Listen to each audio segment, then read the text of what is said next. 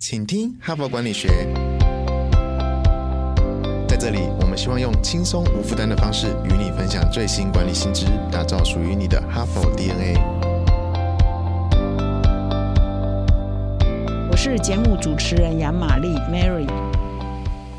大家好，今天是请听哈佛管理学第两百四十四集。那么今天是六月二十三日。那最近呢，你如果常常听我的节目，就会发现说，哇，我又在倒数了哈。这次倒数是是我们 Podcast 呢快要倒数一周年了哈。我们是在去年的七月十九日开台的哈，所以我们现在正在倒数最后一个月啊。那么我记得我们在两百集的时候，收听人次是两百万哈。那现在是我们两百四十几集嘛，我们收听人次已经突破三百万哈。所以最后这一个一百万呢，第三个一百万呢，我们只花了四十几集哈。这显示说，我们的听众呢对我们的支持是越来越多啊，我们听众数也是在稳定的增加，所以也很高兴呢，在这里跟各位听众分享一个好消息。你现在正在收听的这个节目呢，啊，我们在台湾所有的 Podcast 的总排名中呢，一度呢也来到最好的成绩是第十七名哈，所以我们团队都相当的高兴，因为我们还要跟理财的啦，跟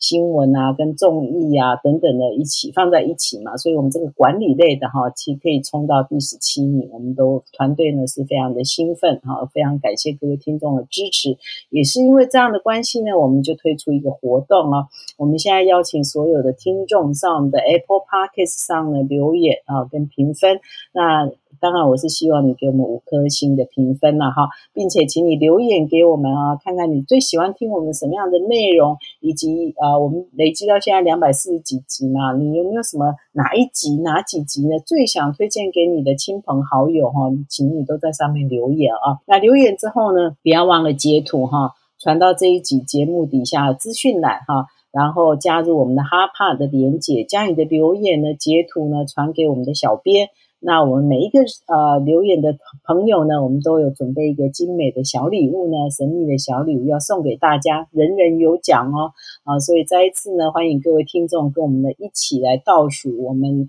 哈佛商业评论的，请听哈佛管理学倒数一周年的周年庆。那么接下来呢，我来继续分享我们这一周的主题是点燃每个员工的天赋哈，让员工呢释放出他的潜能哈，不要被主管管得死死的哈。那一整周呢，其实我都呃系列呢都分享同一个作者的文章。那这个作者呢，在台湾的管理学界呃企业界还算蛮有知名度的，他叫做 Gary Hamel 盖瑞哈默，因为他也出了好多翻译书在台湾哈。那他是伦敦大学商学院的教授。也是世界上公认的策略跟变革领域的权威哈。那么这一一连好几天呢，我分享他的文章。那么今天呢，我持续再来分享他的一篇文章，叫《无经理人大企业》哈。这家公司呢，没有所谓的总经理啦、协理啦、副总啊都没有，他没有主管哈。那所有的同事呢，都自己对自己负责。那公司的预算呢，你比如说你想要买什么，你想要花什么，你可以自己去申请，没有问题。那薪酬呢，也是同事共同来决定哈，所以这个公司呢没有职称哈，也没有所谓的升迁了哈。那你一定想说，这样的公司怎么有可能吗？它就是有可能，而且已经在美国是一个五十年的老牌企业哦，是美国数一数二的番茄加工厂，它叫 Morningstar 晨星公司哈。所以哈默呢就很仔细的研究这家公司，诶，完全没有主管，完全没有经理人，他到底怎么活存下来的？后来发现它活存了虽然没有大好，说变成一个非常巨型的企业，但是也是一个不错的。它现在年营收有七亿美元，七亿美元等于两百多亿台币嘛。也不算小啊哈，总员工数呢也才四五百位，我觉得非常的精兵哈，四五百位这样的产值，每平均下来每个员工的产值是相当的高哈，所以他就去研究说为什么这样的公司它可以存活下来哈，而且还可以管理的这么不错，而且它的平均的绩效也都高于它的这个番茄的加工厂的同业，它每年还可以维持，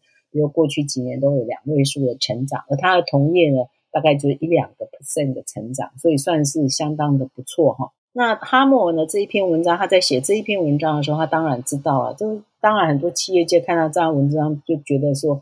，more calling 啊，匪夷所思啊，怎么可能哈？但是他就是给大家开一个脑洞，说你觉得他不可能，但是就是有这么一家公司啊，活生生的，已经存在五十年了哈。所以这家公司或许你学不来。你也不用学，因为反正呃我们有我们的管理的方式。但是它是不是有一些精神？它是不是有一些启发，是你可以运用到你的公司去的？即使你的公司还是改不了这种科层的组织，还是改不了要层层的管理，但是呢，你还是可以运用这家公司，或许给你一些灵感跟启发，你可以运用到你的公司去。所以哈默呢？啊，就是分享这篇文章的主要目的。那么，你如果对于这一家诚心公司哈，这个创办于一九七零年到现在没有一个老板、没有总经理、没有经理的哈，这样的一个公司到底怎么运作呢？请你回到我们周三的 podcast 呢去听，我讲的相当的详细哈。那么，写这一篇文章的作者呢，这个哈默，他当然也知道说，哇，所有人都跟他说。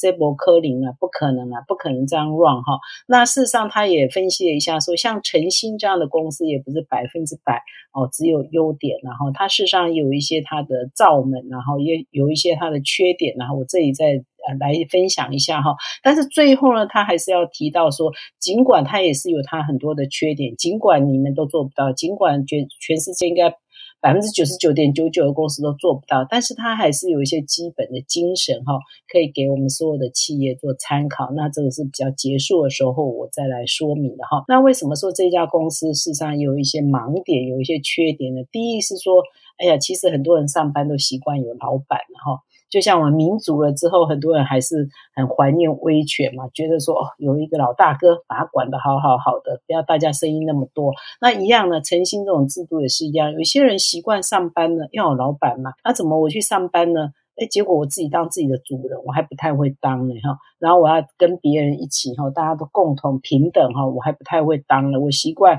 不管你是习惯发号施令，还是你习惯接受命令哈，总之你就是不太习惯说哇，这个整个组织里头大家。都是一样的平等的 equal 的哈，所以很多人是不太适应的哈。所以这边也有一个非常有趣的统计啊，就是如果是已经有是工作经验一段时间的人，所谓的资深的人员，他跳槽到诚心来了，大概一半呢。有百分之五十呢，会在两年内呢，他就离职了哈，因为他不习惯，因为他过去的工作方式他不习惯，所以呢，这也是他的问题。企业文化太独特了，不是每个人都可以融入了哈。那第二个挑战是说，其实这边呢，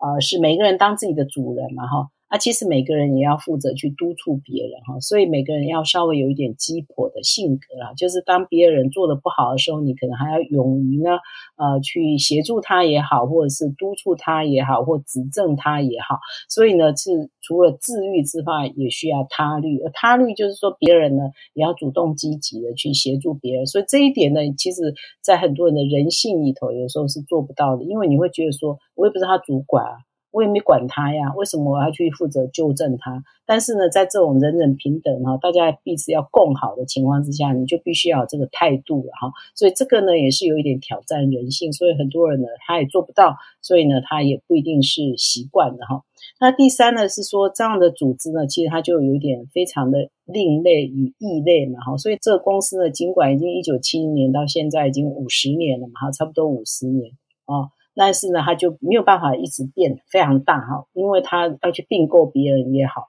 就很困难，因为他现在这样的企业文化太独特了，所以他也很难呃找到他并购扩张的道路哈，所以呢，他就一直维持这样。其实呃七呃七亿美元呢，说大不大，说小不小，但是呢也不是非常的大哈，所以它大概就是一直停留在这样每年在呃稳定的上升中，但是没有办法一下子呢变成非常的大。那最后就是它这个也蛮有趣的，是说你如果要追踪每一个人的发展呢，其实有一点困难，因为这边没有层级嘛，哈，所以并没有一个人哦，或者是说我们一般在企业内服务，通常主管来考核所有的部署，那发现部署的潜能，然后呢，公司可能有人资部门啊，人资部门要来提供这个协助哈，每个员工的 career plan，他的。Development path，所以它发展的路径，你可能要提供这样的协助。那在这里就没有啊，因为它就没有升迁嘛，啊，它就它就是没有一个升迁的管道嘛，因为它就是每个人一辈子都是这样平等的哈，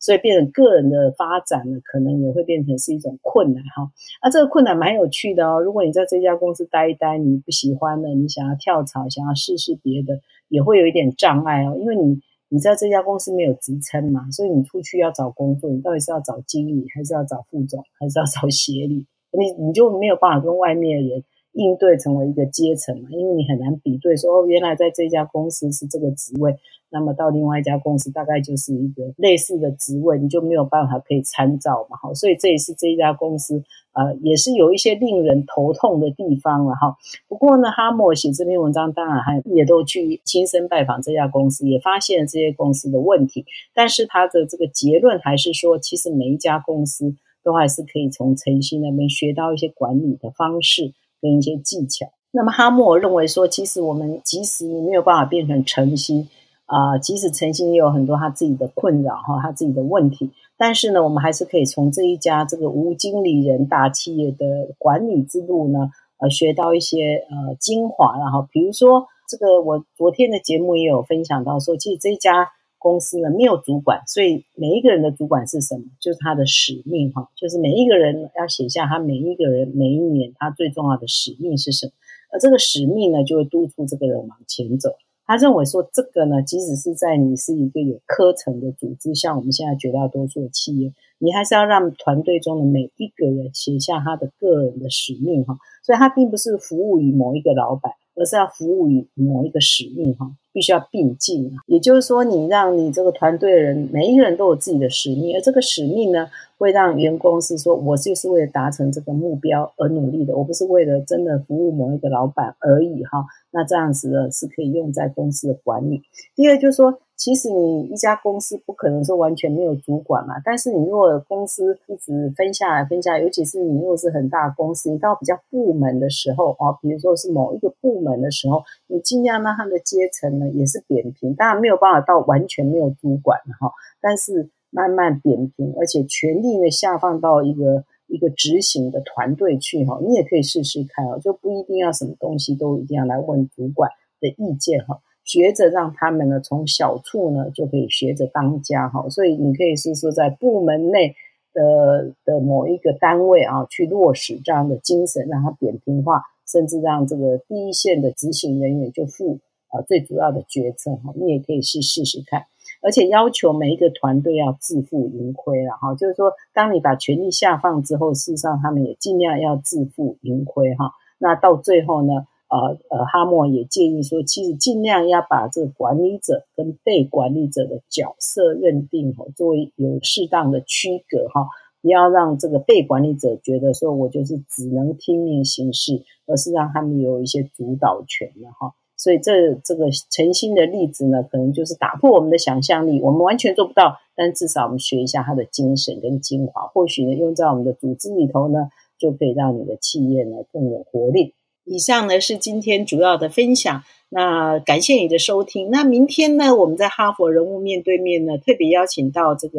金华酒店集团的董事长潘思亮啊，潘董事长来到我们的节目现场。那最近呢，他也出版了一本这个巨著哈，一个很有名的作品叫《精华精华》哈，精华的精华哈。那明天他也会跟我们分享一下他在新书内的呃重点有哪些哈。其实有一些呢，我们就锁定在。他跟员工的关系，以及如何授权第一线的员工发挥他们最大的影响力跟能力哈。那所以欢迎各位听众明天再准时回到我们的节目现场，感谢你的收听。节目的最后呢，我也要跟我们的哈帕听众分享一个难得的优惠的资讯哦。如果你平常听我分享哈佛商业评论的内容，觉得还是不过瘾，想要看更多、阅读更多哈，或者是可以自行搜寻更多大师的精彩观点，你就要把握现在哦。我们有一个国际书展的同步订阅优惠方案，只要订阅我们的数位版一年哦，我就加送你一个月的校企，还要加送最新畅销的管理热门好书一本哦。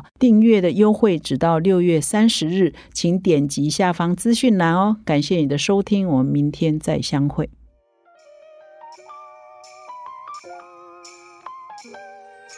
从团队到个人，管理的大小事都是 HBR 的事。现在就上 triple w 打 hbr taiwan com 订阅数位版，首月只要六十元，让你无限畅读所有文章，向国际大师学习。现在就开始。